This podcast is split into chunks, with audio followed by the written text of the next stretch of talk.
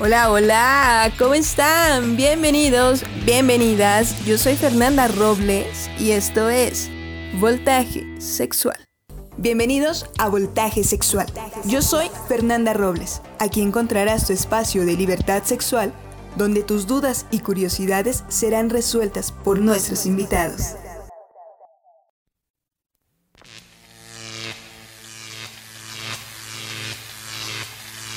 Hoy quiero compartirles lo que pasó hace ocho días. El miércoles pasado estuvimos en el homenaje póstumo al gran periodista y locutor Adrián Ojeda Román.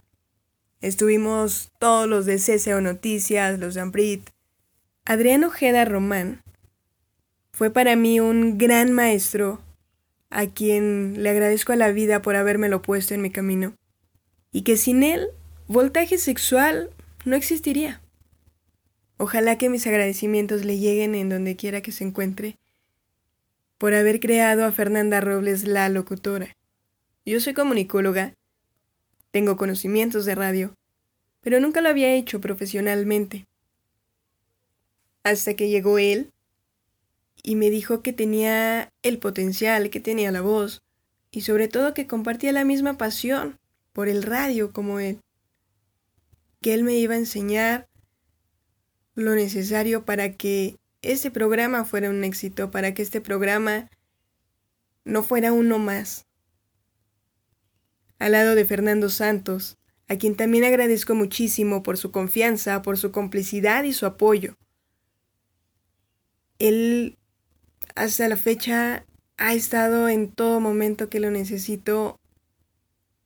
Y también quiero agradecer a Elisha Ben, con quien iba a compartir micrófonos y por circunstancias diversas no se pudo, también es parte esencial de, de voltaje. Y un agradecimiento especial a Adrián Ojeda Castilla por la confianza de sacar del tintero este programa, por emocionarse también cuando le platiqué de qué iba a tratar, de cómo se iba a manejar la información, Aproximadamente un año estuve con don Adrián. Y pasábamos las mañanas haciendo ejercicios de respiración, modulación de mi voz, lecturas en voz alta. Y también compartiendo cómo hizo que llegaran los Beatles a México, cómo narró la llegada del hombre a la luna, todo lo que se vivió en 1968 en Tlatelolco fue un gran maestro. Y me acuerdo que hace cuatro meses, junto a Fernando Santos, enfrente del cuerpo de don Adrián, prometerle que voltaje sexual iba a ser una realidad. Y el mes de septiembre lo vio nacer.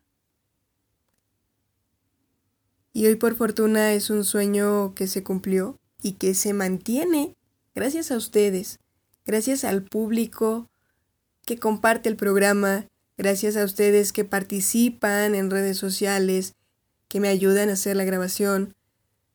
Y para quienes no tuvieron la gran fortuna de conocerlo, les quiero compartir lo que iba a acompañar la entrada de voltaje sexual en un principio.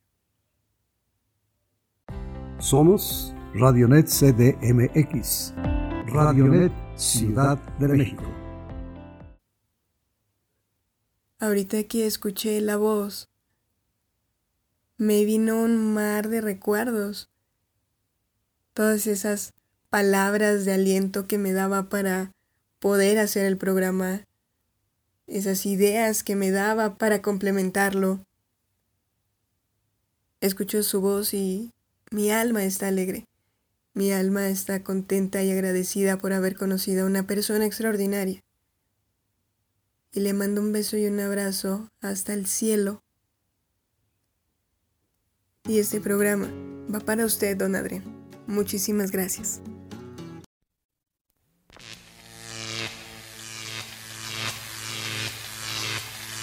Infecciones de transmisión sexual.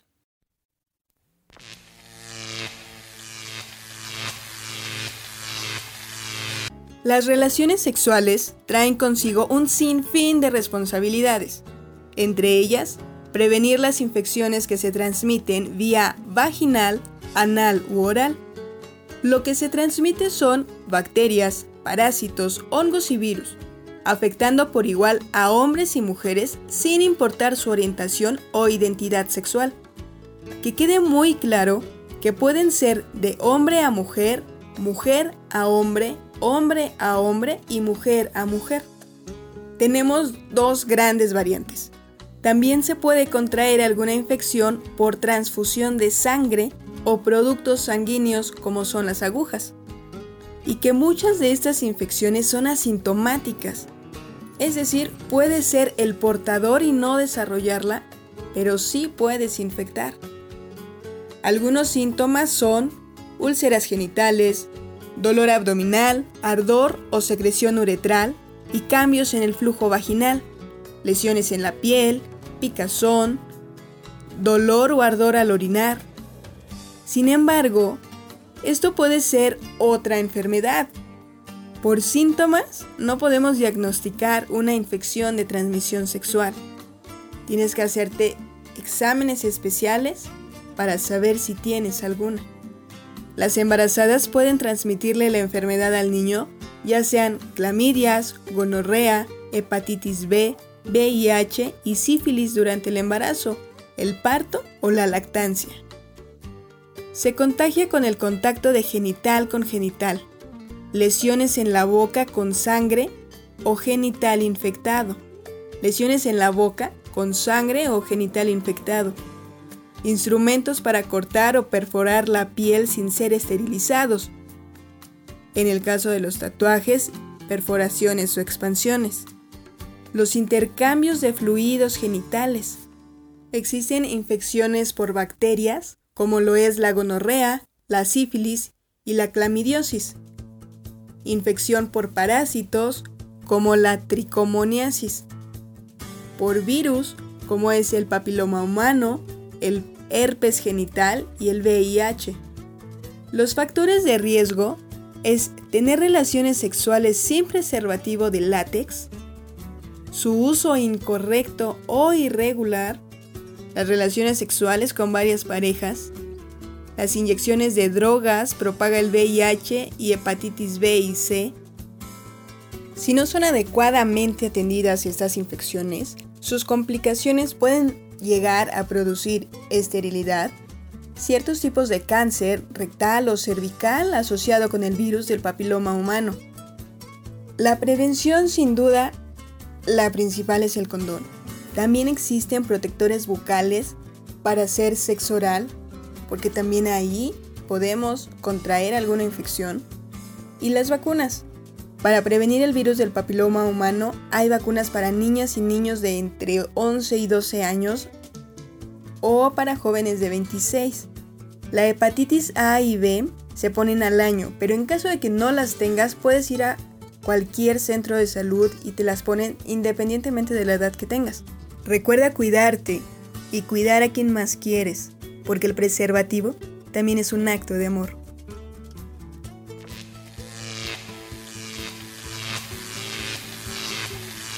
El día de hoy nos acompaña Tonatiu Rivera, él es médico general. Buenas tardes, muchas gracias por la invitación y pues es un placer estar aquí con ustedes. Cuéntanos un poquito de ti. Bueno, yo soy eh, egresado de la Facultad de Medicina de la Universidad Nacional Autónoma de México. Este, bueno, durante mis rotaciones pues he tenido experiencia con las enfermedades de transmisión sexual, tanto en la parte este, pues de epidemiología, en la parte de dermatología en el Hospital General de México y en la parte de infectología en el Hospital General de Iztapalapa. Entonces, en esta formación que he tenido, pues he dado pláticas acerca de prevención, me ha tocado atender a pacientes desde muy jóvenes hasta muy adultos, personas casadas, personas heterosexuales, personas, eh, pues lo que ahora llaman pansexuales, bisexuales, etcétera. Entonces, eh, pues esta experiencia que he tenido también durante mi internado médico es la que vengo aquí a, plasmar y a resolver algunas dudas y también contar, ¿por qué no? Pues algunas experiencias que me han tocado. Muchísimas gracias. Empezamos con la primera pregunta. Claro que sí, adelante. Venga. No tengo ningún síntoma. Tengo sospechas. ¿Hay algún estudio que abarque las infecciones de transmisión sexual o solo hay uno para diferentes tipos? Sí, actualmente hay estudio eh, básico que reporta las enfermedades de transmisión sexual básicas, que sería, bueno, primero el VIH, segundo la hepatitis y tercero la sífilis, que lo reportan como BDRL. Hay algunos complementos de clamidia, de Neisseria gonorrea, pero en general esos tres son los, digamos, más importantes que se podrían hacer.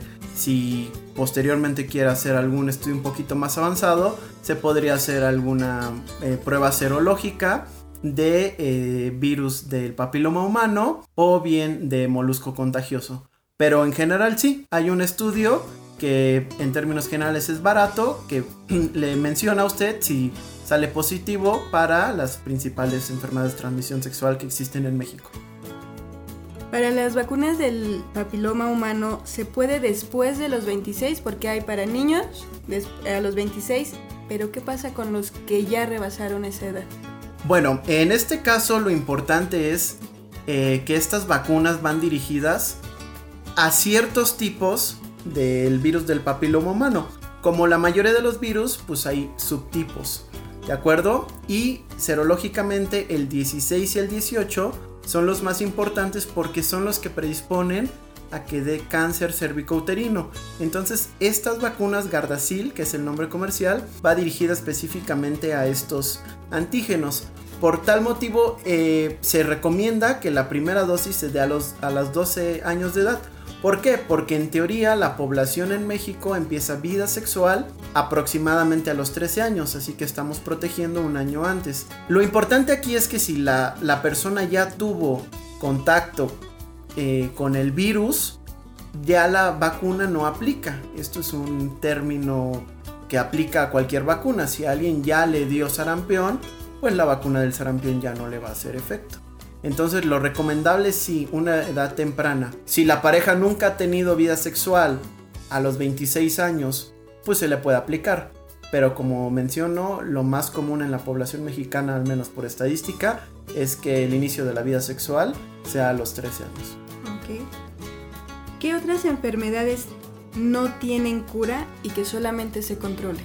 Bueno, la mayoría son de tipo vírica. Por ejemplo, el VIH actualmente los tratamientos antirretrovirales, que son eh, los medicamentos o los fármacos que se utilizan para, para esta enfermedad, pues no curan propiamente, controlan, pero la población tiene que saber que pues es una enfermedad que, se controla, que no, más no se cura. Por ejemplo, eh, la hepatitis, la hepatitis sobre todo la tipo C, pues eh, tiene una tasa muy alta de recurrencia, es decir que pues damos tratamiento y al parecer el virus desaparece, pero queda en lo que llamamos fase de latencia, es decir, queda como dormido y pues después de algunos años por muchas causas se vuelve a reactivar, es decir, se despierta y puede producir eh, consecuencias que son muy graves, por ejemplo, este cáncer de hígado o cirrosis hepática, que uno de repente piensa que la cirrosis normalmente es por por consumir grandes cantidades de alcohol, pero también eh, parte de las causas de la etiología de esta enfermedad son las infecciones de tipo este, víricas, en especial la hepatitis. Fuera de eso, en realidad la mayoría de las enfermedades de transmisión sexual pues se pueden eh, erradicar en, en su mayoría completamente. ¿Qué diferencia hay entre el VIH y el SIDA? Esa es una pregunta muy importante. El VIH como tal es el virus, el, virus de inmunodeficiencia humana. ¿De acuerdo? El SIDA es cuando ya presentan manifestaciones que dio este virus. Es decir, uno puede estar contagiado del virus y no desarrollar todavía el síndrome. En estadios tempranos, eh, cuando una persona se infecta, al siguiente día no tiene SIDA, sino que solo tiene la infección por el virus. Y en un lapso que varía mucho, pero aproximadamente de 8 a 10 años, si no recibe tratamiento, genera esta condición del el síndrome de inmunodeficiencia adquirida. Cuando esta persona genera ya este síndrome de inmunodeficiencia adquirida, pues ya la enfermedad este, no es curable. Todavía en estadios muy tempranos de, infección por el, por el virus, podemos dar algo que nosotros llamamos tratamiento profiláctico, es decir, personas que van a tener prácticas sexuales de riesgo o por ejemplo médicos que van a convivir en partes endémicas de este virus y que van a estar expuestos a, fluidos como sangre, etc. Se les puede dar tratamiento antirretroviral para que en caso de que lleguen a contraer la infección, pues eh, se frene esa replicación que tiene el virus, que es cuando se expande, se, clona a sí mismo, y no desarrollar eh, el síndrome, que es cuando ya son las manifestaciones, que vienen muchas enfermedades, sobre todo pulmonías, y que pues es fatal, ¿no? ¿En qué periodo se desarrolla una infección para avisarle a tus parejas? ¿En qué periodo te refieres a...? De que yo lo puedo, yo lo contraje, lo puedo desarrollar, apenas me di cuenta muy tarde, pero le tengo que avisar a mis parejas pasadas. ¿Qué tiempo más o menos? Eso es muy variable de acuerdo a la enfermedad de transmisión sexual. Por ejemplo, el virus de papiloma humano, para que sea, eh, para que lo puedas tú contagiar a tu pareja, deben de existir las lesiones estas lesiones tan características del virus del papiloma humano, eh, cuando hay lesiones, la pareja sí o sí transmite, pues a la pareja que esté en turno, vaya. Eh, pero si no tiene estas lesiones, pues aunque esté infectada, no puede transmitirlo. No así en el VIH. En el VIH, una vez que se contrae el virus, está en la sangre y si practican alguna algún tipo de sexo de riesgo que le llamamos, es decir, que no se cuidan, que este, comparten fluidos, inmediatamente puede infectar con el virus a la pareja. Y por ejemplo, en algunas enfermedades como es la Neisseria gonorrea, algunas supurativas, pues basta con que haya contacto con la pus, este material purulento del virus, con este, mucosas o con fluidos de la pareja para que se pueda desarrollar este contagio. ¿Qué otras formas de contagio existen aparte de no usar un condón? Pues en principio yo diría que eh, cualquier intercambio de, fluidos, de sangre y por ejemplo en algunos casos los usuarios de drogas intravenosas como es la heroína que no cambian sus jeringas, este, que las utilizan de otras personas pueden contagiarse. Hay un mito este, que desafortunadamente aún prevalece en la población, que es que el VIH se traspasa a través de saliva, lo cual es completamente falso. La saliva no, eh, no, no hace que se contagie una persona de VIH, pero sangre, fluidos vaginales, semen y como les comentaba, incluso además de las jeringas de otros usuarios, también algunos juguetes sexuales pueden ser reservorio. Entonces por eso es que es tan importante hacer énfasis en esta parte. ¿Qué tan cierto es que la circuncisión reduce el riesgo de adquirir VIH y virus de papiloma humano? Bueno, de VIH en realidad no hay algún estudio con un grado suficiente de evidencia que nos mencione que, que sí disminuye la incidencia del VIH. Eh, si uno tiene una práctica sexual de riesgo, independientemente de que tenga o no la circuncisión, puede infectarse. La circuncisión en general los estudios demuestran que previene sobre todo infecciones de vías urinarias. Pero más allá de algunas otras enfermedades de transmisión sexual, pues todavía queda esa duda de no hay una evidencia sólida para, eh, para decir si sí o si no. Si ustedes buscan algunos artículos o ven algunas páginas de internet, probablemente algunos digan que sí, pero eh, tendríamos que analizar qué tanto peso tiene ese estudio, porque pues para hacer un estudio necesitamos hacer muchas cosas, ¿no? Entonces hay algunos que no tienen suficiente evidencia científica y que solo se comparten de repente en redes sociales y generan desinformación. Pero en concreto, circuncisión solo previene algunas enfermedades, este, infecciones de vías urinarias, pero enfermedades de transmisión sexual en realidad no. Hasta ahora no sé.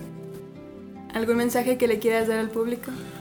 Bueno, lo, de siempre, que si van a practicar eh, relaciones sexuales, independientemente de que sea una pareja estable o de que sea una pareja pues pasajera, siempre lo primordial es cuidarse. Cuidarse porque por más confianza que le tengan a alguna persona, eh, pues es su salud de por medio. Así que yo enfatizo que el uso de preservativo siempre, siempre, siempre es necesario. Muchísimas gracias. Gracias. Y te invito a quedarte con nosotros para la plática con las experiencias sin pelos en la lengua. Claro que sí, como no es un placer estar aquí. Muchísimas gracias. Gracias a ustedes.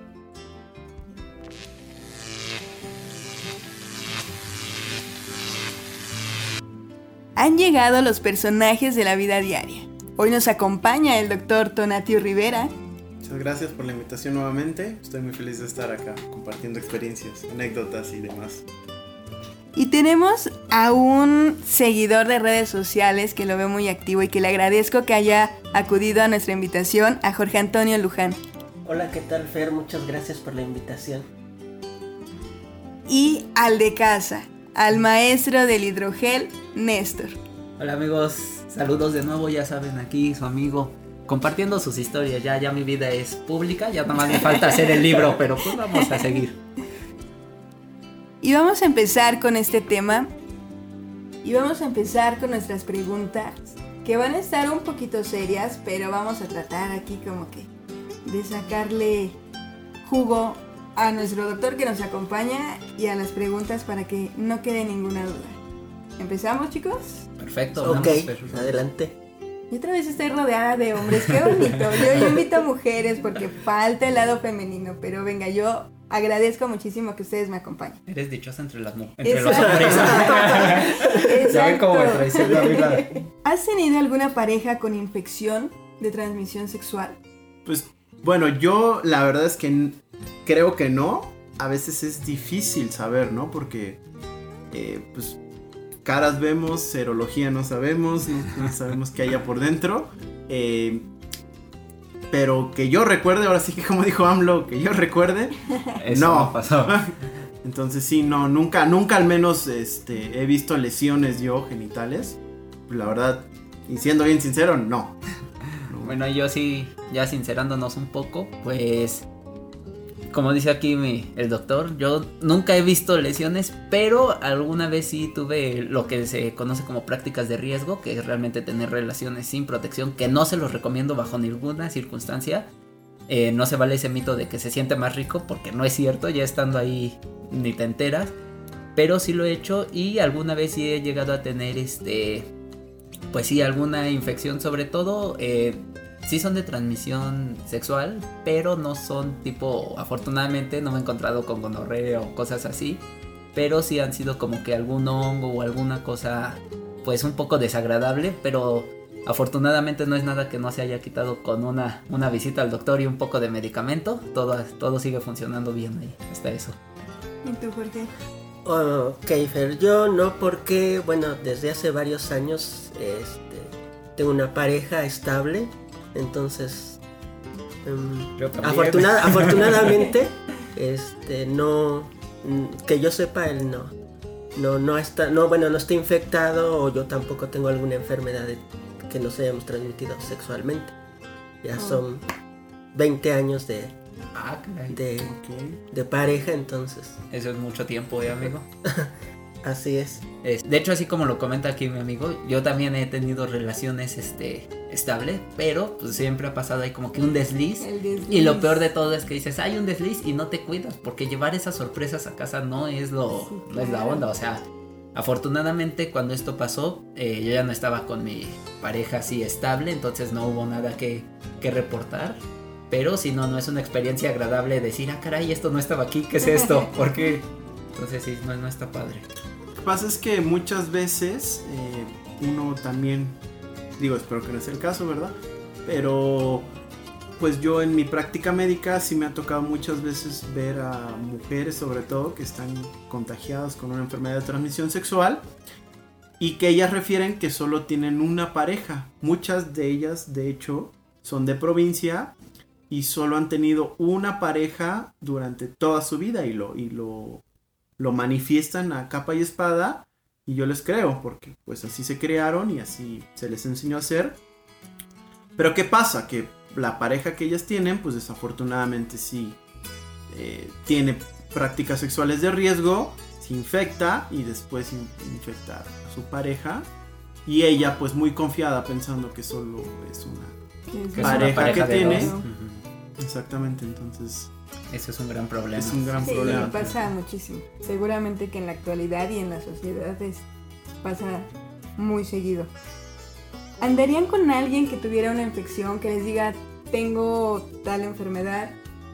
Sí, yo creo que yo no tendría problema porque de hecho como oímos en la parte anterior en la que nos explicó aquí el doctor, eh, hay muchos tratamientos, hoy en día casi todo es tratable, ya no hay algo que no se puede, entonces igual es algo muy bonito como pareja, como ayudarla, en mi caso, bueno, a una mujer ayudarla, darle, acompañarla a una cita médica, darle ese apoyo para que ella salga adelante y poder tener una relación bien. Y si desde la entrada o desde el primer día te dice, oye, ¿sabes qué? Si me gustaría una relación contigo, pero yo tengo una infección, me encantaría, porque ese grado de sinceridad de decirte, yo tengo esto, aún así quieres, o sea, te La está hablando de, de la confianza y del compromiso de alguien Sí, sí, de sí. cuidarse y de cuidarte. Entonces eso dices, ok, eso lejos de que me asuste o diga, ay no, quién sabe Dios con quién ha estado. eh, eso diría, ah, qué padre, o sea, hay confianza, hay una relación abierta, hay mucha, este, mucho cariño, entonces, adelante, yo no le veo ningún problema a iniciar una relación con alguien que sabes que tiene una enfermedad de transmisión sexual, o sea, sin problemas.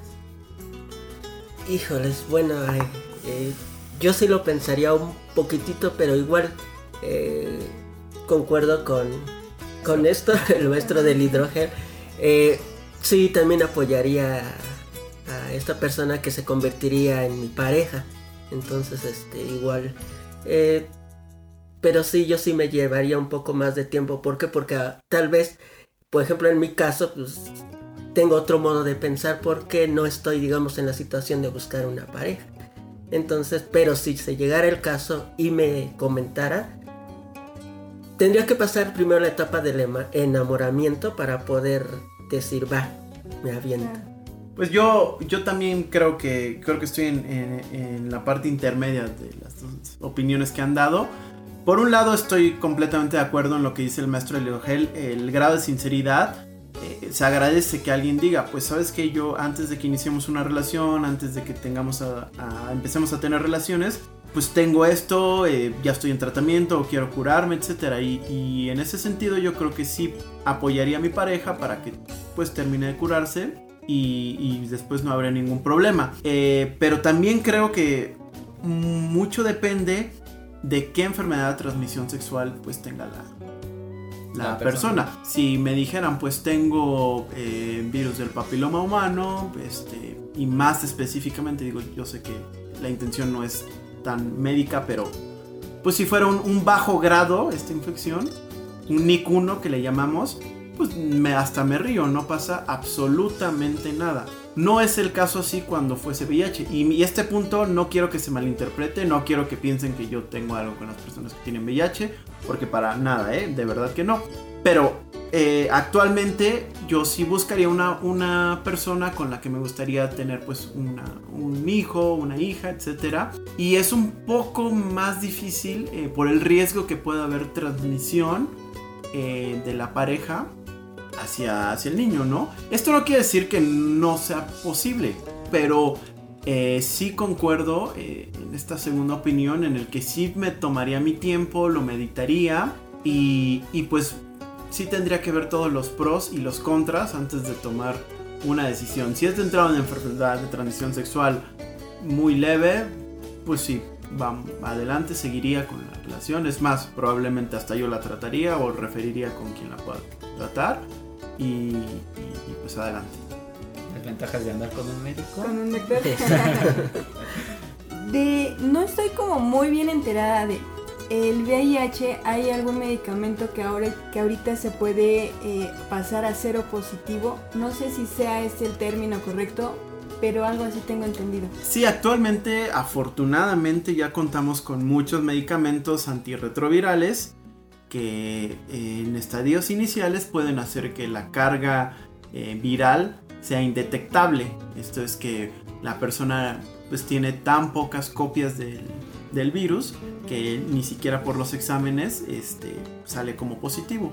Y esto es una gran ventaja porque en este estadio o estadio la persona no puede infectar a otra persona. Pero como todo en la medicina va a depender de qué tan crónico sea la enfermedad. Es decir, si encontramos una paciente que ya tiene síndrome de inmunodeficiencia adquirida, pues difícilmente por más combinación o esquema de medicamento que le demos podrá regresar a un estadio este, indetectable de la viremia. Pero sí, en términos generales, cuando uno está infectado eh, en estadios tempranos, sí hay medicamentos actualmente que pueden volverla. Y te voy a, a, interrumpir un poquito, Fer, y quiero hacerle una pregunta que ahorita, escuchando la explicación, me surge. Por ejemplo, una duda. Tienes una práctica sexual de riesgo. Ok. ¿Qué tiempo tiene que pasar para que tú digas o te hagas un estudio y se pueda detectar? Porque lo llamas estadios tempranos, pero ¿qué es? O sea, yo sé que tuve una práctica sexual de riesgo el fin de semana. Si voy hoy, eh, dos, el día miércoles, o sea, tres días después, ya aparece en un estudio, tengo que esperarme un mes, cada cuánto, por ejemplo, estaría muy bien para detectar un estadio temprano, porque sé que quizás al otro día estoy muy asustado y voy al laboratorio y me dicen, no, sin problemas, pero pues quizás al día no pase o me recomiendas un mes, o sea, eso, es algo que, que, sí me surge a mí. Bueno, si tú tienes una práctica sexual de muy alto riesgo, es decir, pues que tengas relaciones sexuales con alguna prostituta o que intercambies algún fluido con una persona africana donde es endémico el VIH, lo ideal todavía antes de hacer un estudio sería que tomaras un tratamiento antirretroviral para que en caso de que llegues a presentar la infección, pues que la erradiques en ese momento. De lo contrario, hay una prueba rápida que le llamamos de ELISA de VIH que te la puedes hacer 24 horas después de la exposición, pero siempre hay que hacer pruebas confirmatorias y estas van dependiendo del resultado inicial que te salgan. Si es un resultado positivo, se debe repetir la prueba para eh, confirmar que no fue un falso positivo. De la misma manera, si sale negativa, se debe de volver a repetir la, o sea, que dos de prueba. Sí, prácticamente en términos generales. Pero lo ideal es que sí, como dices, o sea, si a los tres días te la puedes hacer inmediatamente, pero en realidad la mayoría de las veces no te va a salir un resultado eh, fidedigno. Pero sí te la puedes hacer 72 horas después y después al mes. Y te digo, va variando dependiendo de cómo va saliendo el resultado de la prueba. Otra pregunta ahorita que lo mencionaste, eh, o sea, si se tiene una práctica sexual de altísimo riesgo y al día siguiente tú vas porque eres consciente de que hiciste algo así, eh, ¿se puede erradicar el virus? O sea, en la etapa más temprana, a, los, a las 24 horas, 72 horas, ¿existe esa posibilidad? Sí, sí, sí, sí, ah, se puede erradicar, sí se puede erradicar.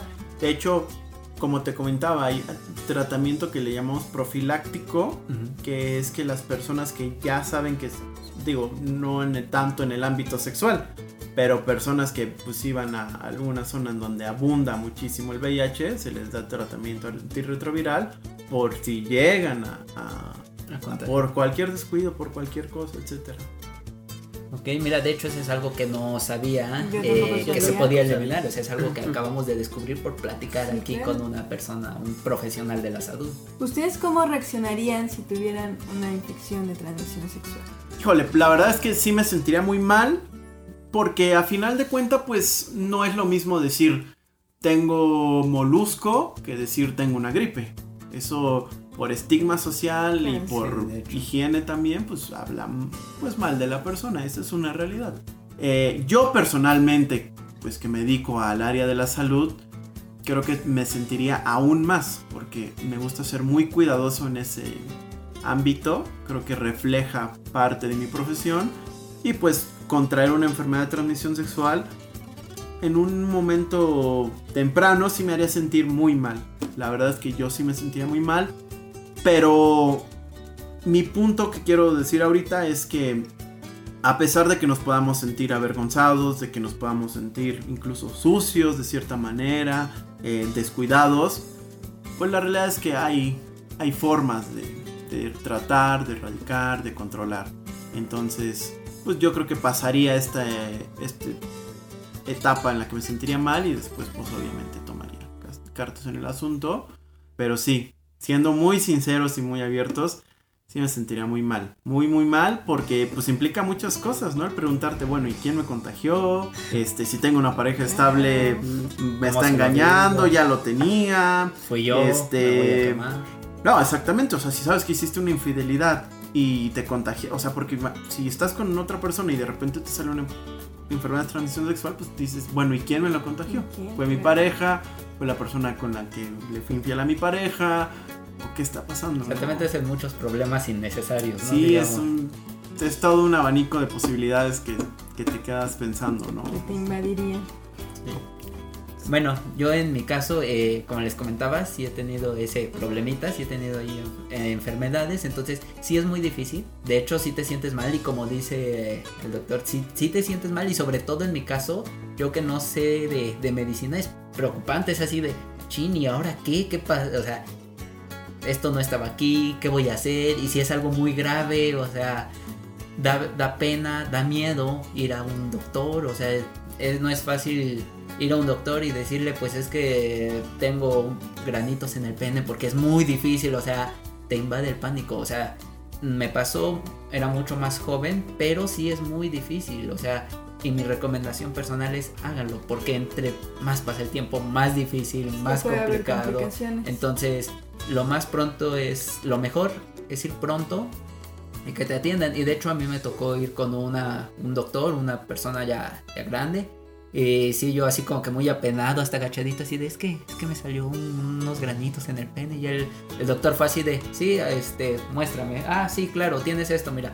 Sale con esto, estas medicinas, esta pomada y listo. O sea, se acabó. O sea, fue la cosa más fácil del mundo. O sea, una revisión. Me dijo, nos vemos en dos semanas para una revisión y ver cómo sigue. Seguramente ya se habrá, si, si tomas tu tratamiento, se habrá quitado. Pero se los juro, o sea, para mí fue difícil. Fue así como que pues, era más joven, más dije, no, ¿qué, ¿qué es esto? Si es algo peor, se lo cuento a mi familia, voy solo, a mi pareja. Entonces, es muy complicado, pero sí, si detectan que hay algún problema o sienten cualquier síntoma, asistan de inmediato con su médico para que les pueda orientar o para que les dé un tratamiento o los canalice al área especializada, porque eso es muy importante. Nada de automedicarse y nada de buscar respuestas en internet. Para esto yo creo que no hay que Ni jugarle... remedios caseros. No, nada de remedios caseros y Bueno, a mí sí me preocuparía ver que me haya yo contagiado de o detectar algo, ¿no? ¿Por qué? Porque, como les comentaba, pues tengo una... pareja estable. Exacto. Eh, pero ah, bueno, en- entre él y yo sí hay confianza, ¿no? De que de repente así como que sí, a ver qué pasa aquí o cosas. Pero sí, a mí sí me preocuparía y me ocuparía porque ahí sí yo soy muy miedoso en eso.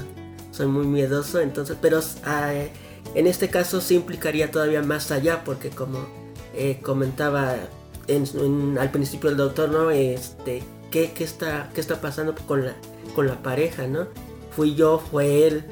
Entonces, es un tema... ya, exacto, ya es, engloba más, más cosas. Pero sí, este, sería preocupante para mí. Esta pregunta como que se asoma, de repente la sacan. Vamos a ponerla bien en la mesa. Tienen una pareja formal, ¿no? Él sí la tiene, pero nosotros nos la imaginamos. Y un día llega y les dice que tiene X infección. Tú ya tuviste relaciones con él, con ella. ¿Qué pasa por tu cabeza? Una, ya me contagió. Dos, la infidelidad. ¿Qué pasa ahí? ¿Entre qué, más, qué te preocupa más? ¿Cómo sigue la relación? ¿Qué pasa con la relación? ¿Por qué hay una infidelidad? Bueno, es un, como dices, es una pregunta interesante. Eh, aquí yo voy a dar mi punto de vista y voy a contar una anécdota que le ha pasado a un gran amigo mío. Lo primero es que, bueno, sí me sentiría, pues, eh, mal, desilusionado, eh, traicionado, porque, pues, no está, no fue sincera la persona conmigo, ¿no? Es decir, está exponiendo mi salud. Muchas veces quizá por pena, por algún miedo, pero pues creo que si estás con una persona de manera estable, debes hacer a un lado esas cosas y pues ser sincero. O sea, si tienes una enfermedad, debes decirle porque pues yo creo que si te va a querer, pues te va a querer con lo que tengas. Si tienes tres brazos y no, no ves bien, si no escuchas bien, si cualquier cosa, pues si te va a querer, te va a apoyar y te va a ayudar a que soluciones tu problema. Y si no, pues aunque se lo escondas, tarde o temprano va a salir a la luz y pues paulatinamente va a terminar dejándote.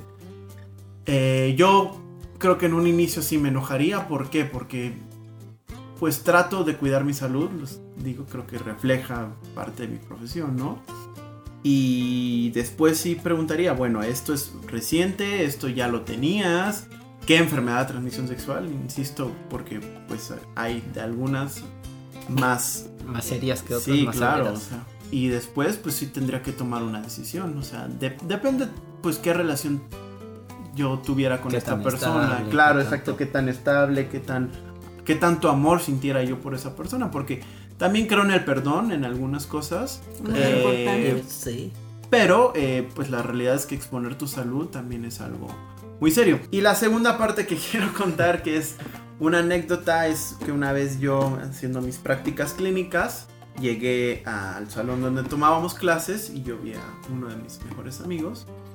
Y lo vi pálido, nunca lo había visto de esta manera. Inmediatamente le pregunté, ¿qué tienes? Porque no eres tú, estás mal.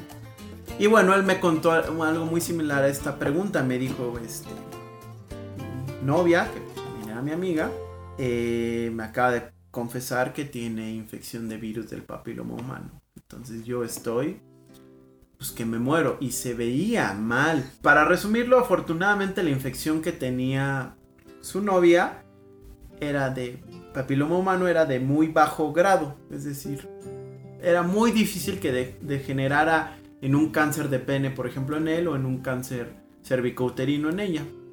Pero él estuvo muy nervioso mucho tiempo. Me acuerdo que incluso se hizo estudios, un estudio muy caro para detectar si él tuviera complicación por este encuentro sexual que tuvieron. A pesar de que usaban preservativo, ¿eh? O sea, esto es importante. O sea, no era una relación sin protección, usaban condón. Y aún así él estaba muy preocupado. eh, llamó a, a laboratorios y terminó haciéndose el estudio. Y lo que me cuenta es que, pues sí, perdonó a su pareja, si estuvieron bien, etc. Pero él me dijo, yo ya nunca voy a practicarle sexo oral a ella. Porque le daba miedo, ¿no? Y eso, estamos hablando de que esta persona también es médico actualmente. Están en un encuentro íntimo, ¿no? Y se encuentran con algo que no es normal en un cuerpo. Una lesión, una verruguita. ¿Qué hacen en el momento? Están súper prendidos y de repente se lo encuentran. Híjole, bueno, yo en mi caso que sí me considero muy, muy apasionado, muy, que sí me, me clavo mucho, yo creo que, híjole, eso sí sería algo que diría, no, no, no, no, no puedo con esto, este, la verdad, pues no, si me doy cuenta sí diría yo doy la vuelta, la verdad no, porque, eh, pues no, no me, no me arriesgaría aún de pues de tener un preservativo, de decir y si el preservativo se rompe o cualquier cuestión, o sea, siento que eso sí me mataría la pasión, sería de las pocas cosas, porque inclusive ya lo he contado aquí, a mí para que me mate la pasión está un poco difícil, pero eso sí diría, híjole, paso, gracias, o sea, de hecho se lo comentaría a la persona, oye, este, es que aquí hay algo que no es normal, estás enterada o... O algo así y tratar de ayudarla si es una pareja o algo así, y si no, decir, bueno, Siempre no, Muchas que, dice mi mami que no y me, me voy a mi casita. Bueno, ese sería mi, mi punto de vista. Yo siento que no, no le entraría sí eso. ya no podrías. Exactamente.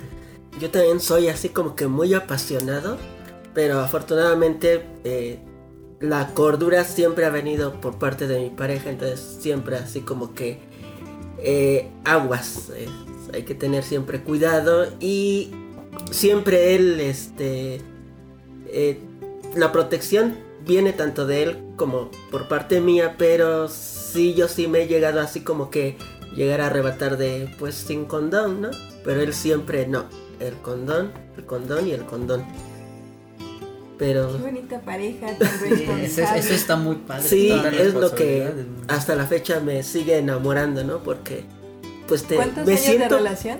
Mira, fue en 1997, yo creo que más de 20 años entonces. Wow, eso es una relación. Eso es amor, Entonces, este, confianza. Sí, y pues sí lo hemos platicado y hemos pasado de muchas cosas, ¿no? Sí, claro. De todo en todo este tiempo, pero afortunadamente sí, siempre ha habido el diálogo, siempre ha habido el, el más arrebatado soy yo. Pues yo creo que yo también, por más eh, excitado que estuviese en el momento, al ver alguna verruga, al ver alguna lesión, al ver alguna úlcera, un ganglio muy inflamado, sí, yo creo que en ese momento bajaría totalmente mi grado de excitación y pues igual. A lo mejor no estaba enterada, no lo sé, pero en ese momento sí definitivamente no tendría relaciones o pararía si ya las, Sí, ya las ya traes. estuviese eh, teniéndolas. Y aquí igual voy a contar una anécdota de una amiga mía en la cual pues ella tuvo una relación estable durante una- aproximadamente unos tres años y pues acabó muy mal. Acabando esta relación pues ella dijo yo quiero disfrutar ahorita mi libertad. eh, pues estoy con quien quiera, este, me cuido, me paso bien, etcétera. Pero ella me decía, yo sí soy muy cuidadosa, yo cuando voy a estar con alguien, pues sí le digo, mira, sí, vamos a estar y lo que quieras, pero te voy a revisar. Me dice, y yo lo reviso, de verdad lo reviso. O sea, me pongo a ver si no haya algo, pues raro, algo extraño, me dice, porque eso y obviamente el condón, ¿no? Entonces ya con eso disminuye El mucho riesgo. el riesgo. Ahora, algo que se me había pasado decir, este, y que también quiero que quede bien, bien claro, es que el condón, pues, protege, por ejemplo, en, en enfermedades como, como el virus del papiloma humano y el molusco contagioso, pues el, el condón te protege el área que esté cubriendo, es decir, pues casi casi desde la base hasta el glande. Pero si la persona tiene alguna lesión, vamos a poner en una pierna, eh, cerca de el abdomen o en la región inguinal, y esta tiene contacto con la piel de la otra persona que no está cubriendo el preservativo, hay un riesgo de que se pueda contagiar. Entonces el condón sí, siempre el condón, pero a pesar de que es un excelente método anticonceptivo y un excelente método para e- evitar enfermedades de transmisión sexual, pues también no es este, No es infalible. exactamente. De hecho, bueno, entrando en las anécdotas, a mí me viene a la memoria una muy buena de un amigo. Aquí viene lo bueno. Ajá. Eh, que de hecho él eh, fue al doctor, o sea, tuvo, anda, sí andaba con diferentes chicas. Y un día empezó con mucho malestar en el estómago y fue con un gastroenterólogo y no, y fue con otro y no, o sea, no le encontraban cura. Pasó por como cuatro gastroenterólogos para no hacerlo tan largo. Hasta que uno le dijo, ah, mira, qué curioso.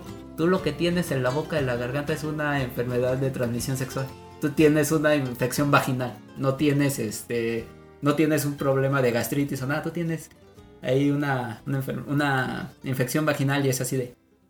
Y ya pues yo conozco a mi amigo entre pláticas, sí él es muy fan de, del sexo oral, de practicar el sexo oral a las mujeres y sí desde ahí se quedó ciscadísimo. Y hoy en día así se encuentre a la mujer de sus sueños, a una actriz todo que le diga, oye, ¿me hace sexo oral? Es de, no, este, no, eso no, no lo practico, gracias, porque realmente pasó muy malas, o sea, según él me cuenta eso, no sé si sea verdad, le recetaron óvulos, o sea, se tenía que tomar óvulos como para para contrarrestar la, la infección, porque era una infección vaginal y dices, wow, esa nunca me lo hubiera imaginado que algo así se puede ir a, a otra parte. Y según lo que él nos comenta, que le comentó su doctor, es que es muy parecido el, no sé, la temperatura o, o que hay ahí que, que se puede alojar tanto en, ahora sí que la, la infección en una vagina como en la boca de la garganta.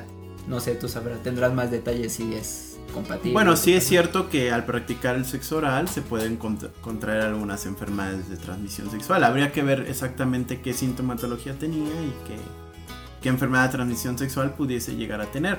Pero sí, el ejemplo muy común, por ejemplo, es eh, el, el virus del, del herpes, ¿no? Que como sabemos hay diferentes tipos del herpes, pero hay tanto genital como a, a nivel este, bucal. Y uno puede ser este, contraído de, de la manera... O sea, puede contraerlo uno también por hacer prácticas como la que mencionas del sexo oral. Recordando ahorita también alguna anécdota, también tengo un amigo que pues practicar, eh, por practicar sexo oral le dio conjuntivitis, entonces fue el hazme reír de la escuela durante una semana, porque pues llegó el lunes muy quitado de la pena y nos dice, es que, o sea, y lo va a decir como lo dijo, ¿no? O sea, dijo, es que se la chupea a esta vieja y llegué y miren lo que tengo, me salió conjuntivitis y no sé qué. Pues, sí Wow, esa, esa, esa mata mi historia.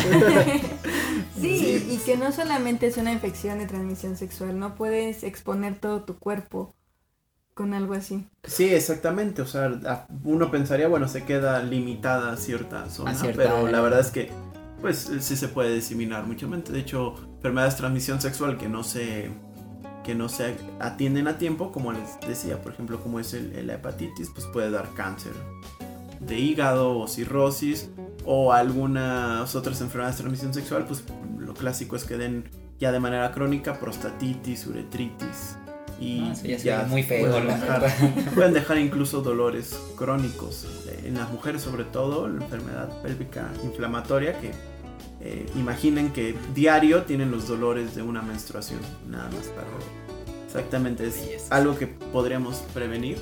Secuelas de esto pueden ser que tengan siempre ese dolor pélvico. Uy, qué doloroso si escuchas. Y eso que no soy mujer. Yo tengo una pregunta para el doctor. Mm, ¿Nos podemos dar cuenta nosotros, gente común, de que alguien tiene una eh, enfermedad este, o está infectado eh, con alguna enfermedad de transmisión sexual, no sé, mejor al ver tus genitales o al estar acariciando, palpando, ¿nos podemos dar cuenta? O no sé, al oler, en este caso, por ejemplo, en mi caso, el pene de a, a quien lo voy a hacer el sexo oral, ¿nos podemos dar cuenta si tiene alguna enfermedad? En la mayoría de las infecciones de transmisión sexual, sí, sí podemos darnos cuenta porque la mayoría da síntomas. Por ejemplo, eh, como les mencionaba, el virus del papiloma humano, cuando nacen estas eh, lesiones tan características de este virus, ¿no? estas verrugas genitales, pues nos damos cuenta inmediatamente. De hecho, cuando vemos eh, una lesión como esta, prácticamente ya no hacemos estudios complementarios, sabemos que tiene este bueno, mandamos a hacer algunos otros para evitar, por ejemplo, cáncer cervicuterino, pero el diagnóstico es muy claro. Lo mismo pasa con molusco contagioso, las lesiones en forma de perla también son muy características y, y sí, uno se da cuenta, eh, una persona común y corriente puede pues notar que eso no estaba ahí, ¿no? Algunas secreciones, eh, pus, incluso, pero hay algunas enfermedades que desafortunadamente no dan síntomas.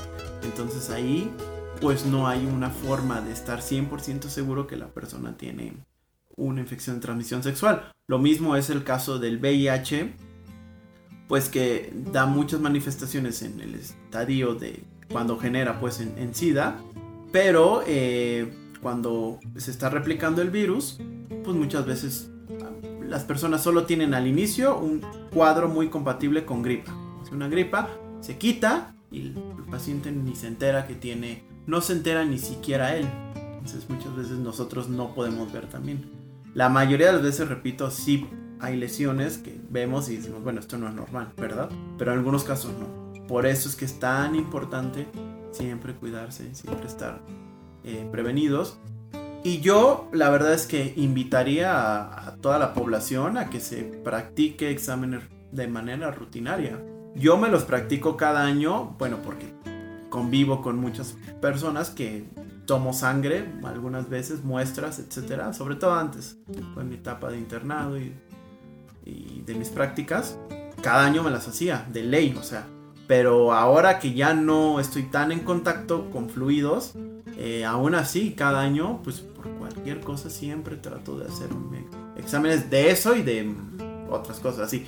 Creo que esto tiene que ser tan rutinario o tan normal como que cada año me hago mis exámenes de glucosa y triglicéridos y de otras cosas para ver como un chequeo general vaya. Exacto. Como siempre el tiempo nos comió y hemos llegado al final de nuestro programa. Les agradezco muchísimo Jorge, maestro del hidrogel Néstor. Gracias por acompañarnos. Tonatiu, muchísimas gracias. Gracias, Fer. Fer. la hasta invitación. luego. Dejo la invitación abierta como siempre para que nos visiten en otro programa en donde ustedes quieran participar. Ahí nos ponen Jorge que siempre anda en redes sociales. Ahí Gracias, está. Fer. Y los invito a todos ustedes para que me escuchen el próximo miércoles a las 4 de la tarde a través de www.cconoticias.info.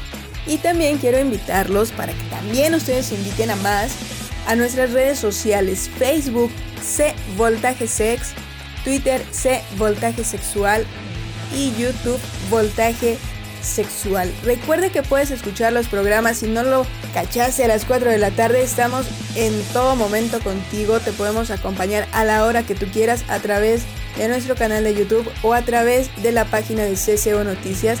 Le das en el banner de voltaje sexual y ahí están todos los programas que hemos transmitido. Por si también te perdiste de alguno, ahí está. Y esto fue Voltaje Sexual. Yo soy Fernanda Robles. Adiós.